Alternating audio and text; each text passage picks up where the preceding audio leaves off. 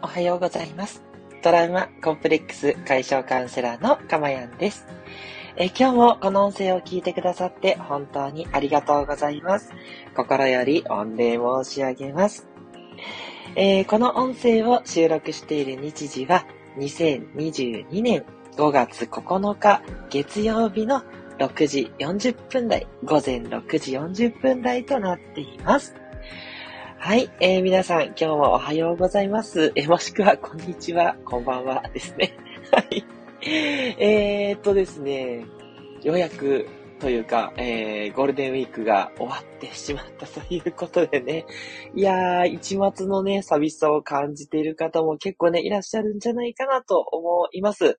まあ、あの、紛れもなく私もそんな一人ではあるんですけれども、まあ、ただですね、あの、私の場合で恐縮なんですが、あの、今回は、えっ、と、妻のね、実家が広島の尾道というとこなんですけど、まあそこでね、ゆったりと過ごさせていただいて、まあ、あの本当に正直に言うとですね、本当にのんびりしました。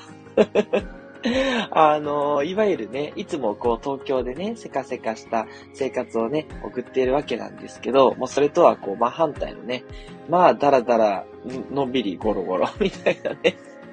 そんな生活をね、送ってしまったんでね、えー、今日ちょっと社会復帰できるかなっていうのがね、ちょっと心配な 状況なんですけど、で、ただね、あの、まあ、いろんなね、あの、学びを皆さんにお届けしていて、で、私もカウンセラーとして、えっ、ー、と、日々ステップアップをしていって、ね、まあ、おかげさまで少しずつですけれども、お客様に、あの、喜んでいただけるようなね、状況っていうのが増えてきておりまして、で、そんな中でね、えっ、ー、と、まあ、メンタルのことをね、いろいろ勉強していくうちに、あの、正直ね、あまり休みと、その仕事の日との、なんだろう、境っていうのが、ちょっとずつはね、減ってきてるんですよ。つまり、なんか仕事の日はちょっと大変で憂鬱だな。で、休みの日は楽しくては、みたいな、その差っていうのがあんまりなくなってきていて、はい。どちらかっていうと、あの、まあ、あの、ちょっと休みの日の方が楽しいけど、まあ仕事の日もそれなりに楽しみがある。うん。まあ私の場合はね、こうして毎日音声を配信してるんで、この楽しみがあるからね、あの、全然、えー、なんて言うんでしょう。日々が、えー、この時間が私にとってはやっぱり楽しい時間なのでね、カウンセリングしてる時間と、この時間、っていうのが、やっぱ楽しいので、全然そこまでのね、なんていうのかな、あの、谷っていう感じではないんですよね。はい。で、もう一つ、あの、あるのが、まあ、やっぱり、メンタルって結局自分の一番礎を作ってる、えっと、基礎をね、作ってるというふうに私は思っていて、で、その基礎を作っている部分の、えっと、なんだろうな、こう、考え方っていったところにいつも着目するようにしています。で、それをね、え今日は、あの、ちょうどいいと思ってですね、ゴールデンウィーク明けなので、えっ、ー、と、考えていただけると、あの、少しね、その仕事始めっていうのが、あと仕事が復帰していくっていうのが楽になる。そんなね、考え方を今日はちょっとお伝えしたいなと思っていて、はい。せっかく、あとせっかくね、あの、休みでリフレッシュされた方も多いんじゃないかなと思うので、そんな方がね、あの、使うといいんじゃないかなっていう考え方を伝授させていただきたいと思うので、今日はね、えー、また、えー、いい、えー、放送になるんじゃないかなとワクワクしております。はい。えー、ここでメッセージいただいております。ありがとうございます。えっ、ー、と、常連なずきひとりさん、ありがとうございます。おはようございます。キラキラキラキラということでね。いやー、いつもキラキラをいただいてありがとうございます。そう。あの、まさにね、このなずきさんがされてるような、このキラキラっていうね、このイメージ、すごくね、いいと思います。ちょっとこれはね、今日のお話ともつながるので、またね、お話しさせてください。ありがとうございます。そして、スコアさんもおはようございます。で、いただいております。えっ、ー、と、ごめんなさい。何かね、えっと、ステ絵文字が入ってるんですね。これはね、ちょっとキラキラして見えるんですけど、ごめんなさい。ちょっと私の背景がいけないのかな。ちょっと、えっ、と、絵文字のね、あの、せっかくの、えっ、と、柄がちょっと見えなくてすみません。えっと、いつもスコアさんも本当にありがとうございます。あ、そう、あとね、メッセージそういただいてるのにね、すいません。ちょっとバタバタしていて、あの、まだ、えっ、と、メッセージお返しできてなくてすみません。あの、この後ね、ちょっとお返ししたいと思います。あ、音符なんですね。ありがとうございます。本当だ、音符でした。ありがとうございます。このスコアさんの音符っていうのもすごくいいと思います。つまり、ちょっとこう跳ねたようなね、えー、ただんって感じのね、明るいイメージですよね。このね、音符っていう、えっ、ー、と、なんだろう、気持ちの上げ方っていうのもね、すごくいいと思うんですね。はい。これもね、ちょっと今日の話につながってくるので、ぜひぜひね、えー、お楽しみいただければと思っております。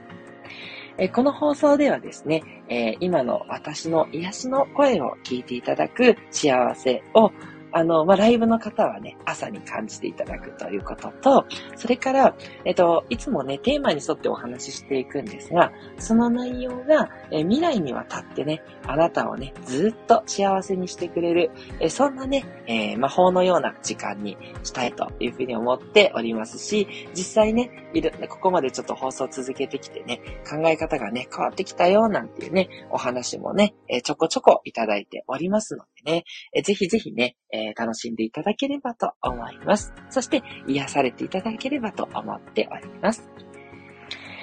では、今日のテーマなんですが、えー、自分とはどんな存在なのかというテーマでね、お話をさせていただきたいと思います。えー、最初のお話はですね、えっと、聞いたこともね、きっとある方いらっしゃるかなと思うんですけど、ちょっとだけね、難しいかもしれません。でも、あの、わかればね、全然難しくない話なので、えぜひね、これ、え知っていると、あの、違ってくるんですけど、まず、自分って誰なのかっていう問いに対して、えー、どういうふうに答えますでしょうまあ、例えば、えっ、ー、と、私、かまやんの場合は、カウンセラーなので、じゃあカウンセラーですって言うとするじゃないですか。じゃあ、そのカウンセラーって私とイコールなんですか？ねっていうと違いますよね。カウンセラーってたくさんの人がいて、たくさんの人がいるグループ、カウンセラーというグループの中の一人が私ってことですよね。例えば、私は誰ですかって聞かれて、I'm Japanese って言って、日本人ですって言ったとしたら、じゃあ私イコール日本人かっていうと、当然違いますよね。日本っていう国があって、で、その日本人、うん、の中の一人っていう、そういう位置づけですよね。そう。だから、私はカウンセラーですとか、私は日本人ですって言っても、イコールじゃないんですよ。つまり、自分そのものではないんですね。じゃあ自分って一体何なんでしょうっていうことで、えっ、ー、と、じゃあ自分は子供から見れば父親だし、まあ、周りの人から見ればパパさんだし、妻から見れば夫ですよね、と。うん。でも、どれもグループでしかないですよね。夫と呼ばれてる中の一人だし、パパって呼ばれる人のうちの一人、パパさんのうちの一人。そう。だから自分って、実はないんですよ。わかりますかね？だから東京都に住んでますって言っても、いや、そんな人いっぱいいますし、じゃあ私中野なんですけど、じゃあ中野区に住んでます。え、そんな人もいっぱいいますね。うん。で、えっと、サラリーマンとカウンセラーの副業をやっていて、いやそんな人もいっぱいいますはい。だから、自分ってあるようでないんですよね。これびっくりじゃないですか？ね。まあ、知ってる人はね、ああ、それ聞いたことあるってことで知ってると思うんですけど、つまり、自分って定義できないんですよ。ね。じゃあ、かまやんっていう名前だって言えば一人じゃんと思うかもしれませんよね。そう。もしくは、名付き一人さん、スコアさんって言えば、もうこの人ってなるかもしれないですけど、じゃあ、全く同じ名前の人が本当にいないのかっていう話なんですね。うん。まあ、名付きひとりさん、スコアさんの場合はね、あの、ちょっと特殊なお名前というか、あまり他にあだ名の方いらっしゃらなそうなんで、確かに一人かもしれないんですけど、で、ここでちょっと考えてほしいのが、じゃあ、名付きひとりさんとか、スコアさんっていうお名前が、イコールあなたなのかっていうことなんですね。そう。あくまでも名前というのは、その人を表すために貼っているラベルでしかないんですね。そう。だから、やっぱり名付き一人、イコール名付き一人さんという女性の方ではないし、スコアって名前とスコアさんという女性の方が、その本人が同一かっていうと同一ではないんですね。あくまでもそのあなたを表している、なんだろうな、ラベルとして、こう名前を付ければその人だと特定できるから付けてるだけなんですよ。はい。ちょっと難しいですかね大丈夫ですかねついてこれてますか？あの、わかんなかったっていう方はね、あの、後でレターくださいね。もうちょっと補足させてください。はい。ちょっと難しいかもしれないんですけど、つまり、どんな風にその人を呼んでも、その人の、えっ、ー、と、なんていうのかな。事態を表す言葉にはならないっていう言葉なんですね。はい。これがまず一つの大不思議でございます。はい。ね、今までね、自分とは何ぞやって考えてこなかった方多いと思いますし、私もそうですけど、よくよく考えると、じゃあ自分って何なの？っていうふうに不思議になってくるんですね。はい。それからもう一つの別のちょっと側面から考えていくんですが、自分ってどんな人だと思いますか？っていう質問ですね。はい。ちょっと違います。例えば、自分は優しい人ですとかね。自分は癒しができる人ですか、自分は実は怒ってすごく、えー、怖い人ですとか、うん。いろんな面がね、あると思うんですけど、じゃあ、あなたは一体どんな人でしょうか？はい。ちょっとね、考えてみてほしいです。まあ、あなたの近い、あの、奥様、旦那様、それから親、子供、あと上司とか部下とか、うん、あの、身近な近所の人とか誰でもいいんですけど、どんな印象を、え、ー、と、周りの人に対して持っていますでしょうか？今ね、いろんなね、印象あると思うんですけど、その印象と同じ印象を全ての人が持ってると思いますか？例えばですけど、うーん、まあ、そうですね。私に関してやっぱり言うと、おそらく、あの、これを聞いてくださってるリスナーの皆さんは、なんか優しい声で、おっとりしていて、なんだろうな、こう、えっ、ー、と、優しい人なのかなって思ってくださると思うんですね。で、実際に自分もそうありたいと思っています。ですけど、ただ、あの、別のね、コミュニティにいると、今度そこはそこで、まあ、例えば、そのサラリーマンとして働いてる時って、もうちょっと私やっぱりキビキビモードに変わるんですよ。で、あの、プロジェクトのリーダーとかをやるので、やっぱりこうね、あの、周りの人に、こう、どうしたこれできてるああだって言って、ちょっと言葉も早くなっちゃったりとかして、あの、印象多分違うと思うんですね。そう。で、一方で、妻から見たら、私って今いろんなことが抜けてて、もうとにかく忘れ物は多いし、もうあれやったこれやったって言わないとできない ダメダメな人っていうね、レッテルを貼ってると思うんですよ。あの、多分そうなんですね。で、全然ね、あの、私と接する、その、コミュニティによって、全然私の見え方って違うんですね。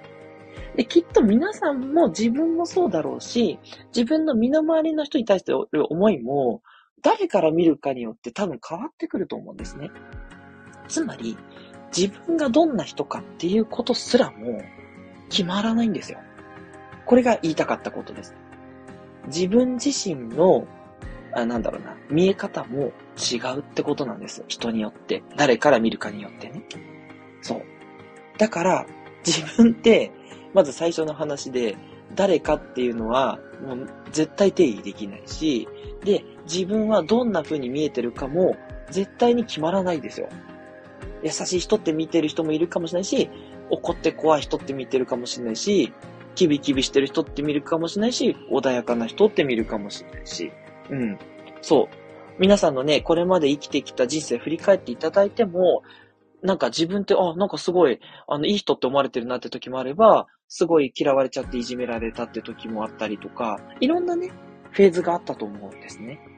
そう。だから、不思議なんですけど、自分ってあるようでないんですよ。はい。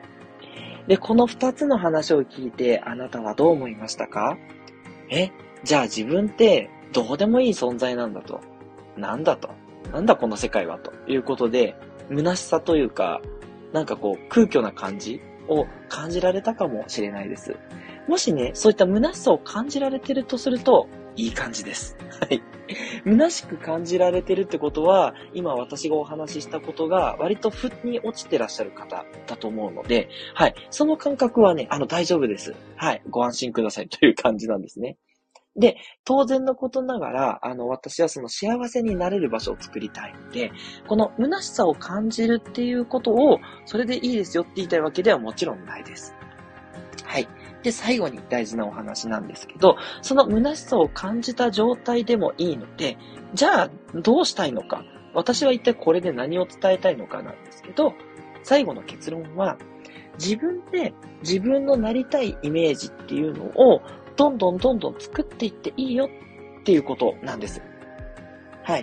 まあ、ここだけでお話しするとね、いや、そんなのね、いろんな人が言ってるし、よくわかってるよってね、思うと思うんです。それができなくて苦労しておりますというね、お声も多分聞こえてきちゃうんですけど、結局、さっきの前提のお話です。相手との関係性も、なんだ、によっても自分はどうなるかっていうのが、いろんな角度でね、見えていて、結局どんな自分であっても、それだけっていうふうにはならないんだけど、だったら、自分で作っちゃっていいんですよ。そう。自分で、もう自分は幸せになってるなっていうイメージを作って過ごしたって、誰にも何にも思われないってことですし、何にも自分は決められないってことなんです。そう。であれば、どういう風に生きていってもいいよっていうことの裏返しなんですね。はい。ここに行けるかどうか。うん。つまり、えっ、ー、と、相手からどう思われても、いろんな面があるから、よくて自分はじゃあ自分のことをどうしたいの？でしかないんですね。そう。自分ができることっていうのはそこだけだし。そう。どんなに周りからあなたって冷たい人ねとか、あなたっていつも怒ってるよねってレッテルを貼られても気にしなくていいんです。他の人から見たらそうじゃないかもしれないし。だったら自分が自分をどう見るかは自由だということなんですね。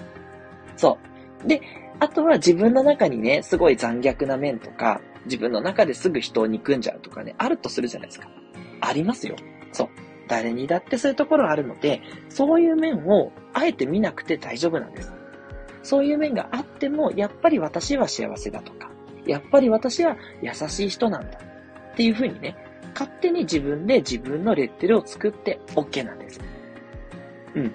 そう作ったとしたって、そういうふうに見てもらう人もいれば、そう見ない人もいたりするんでね。そう。でも大事なことは自分で自分を幸せにするっていうことですよね。いつもお話ししてきた通り、これまでね、お話ししてきた通り、いろんな角度からお話ししてるんですけど、結局言いたいことっていうのは自分で自分をどう見ていくのか。ね。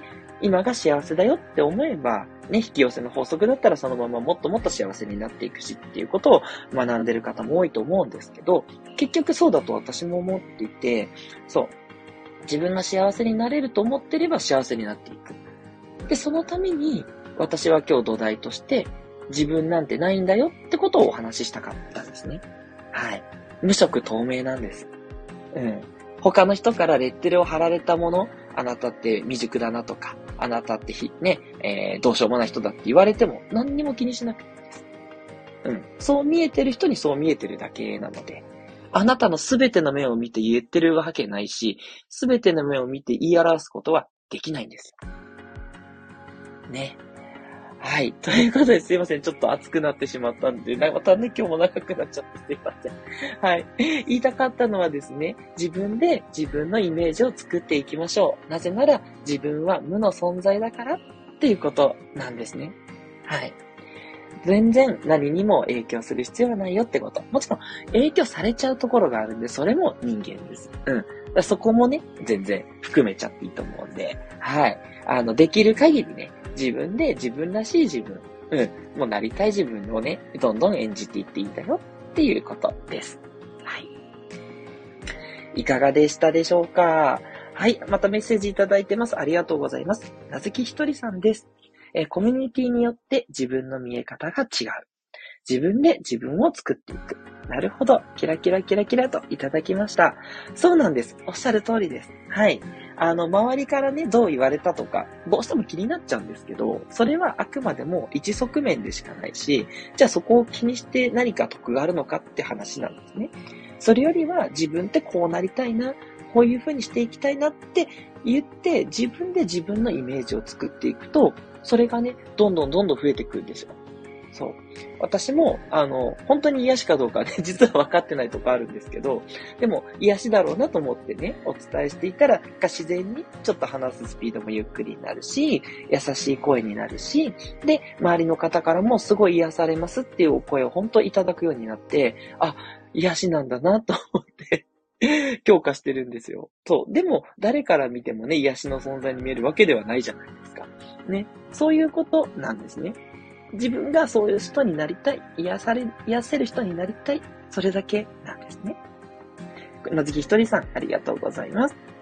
えー、そして、シナモンさん、おはようございます。ニコニコハートマークいただきました。いやこのね、そのハートの気持ちっていいですよね。そう。あの、さっきから言ってるそのキラキラとか、音符とか、ハートがいいよっていうのはですね、それによってやっぱり自分の気持ちをそっちに持っていってるんですね。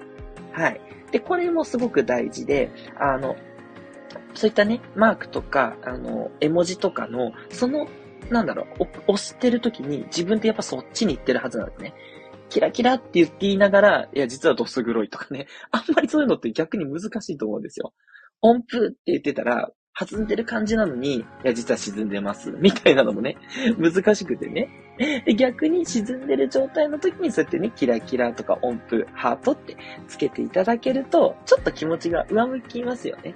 そんな感じで、もともと無の自分に対して、ちょっとね、いい方向に自分を、えー、うまく操作してるのが絵文字だと私は思ってるんですね。だからね、自分で、このおはようございますっていう言葉もそうだし、キラキラっていう言葉もそうで、全部自分をね、いい方向に持っていってる、そんなね、言葉とか絵文字だと思うんです。はい。こういう風に繋がっていきました。シナモンさんすいません。あの、よかったらね、あの、後でね、聞いてみてください。今日そんな話をしております。えー、スコアさん。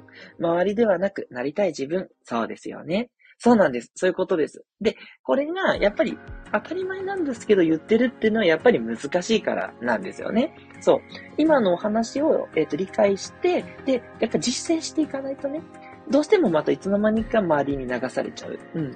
でも、もったいないですよね。せっかく自分の人生を歩んでるのに、周りがこう言うから私ってダメな人だとか、なんか私って冷たい人だとかって、なんか寂しくないですか？ね。そんな風に諦める必要は一切ないと。はい。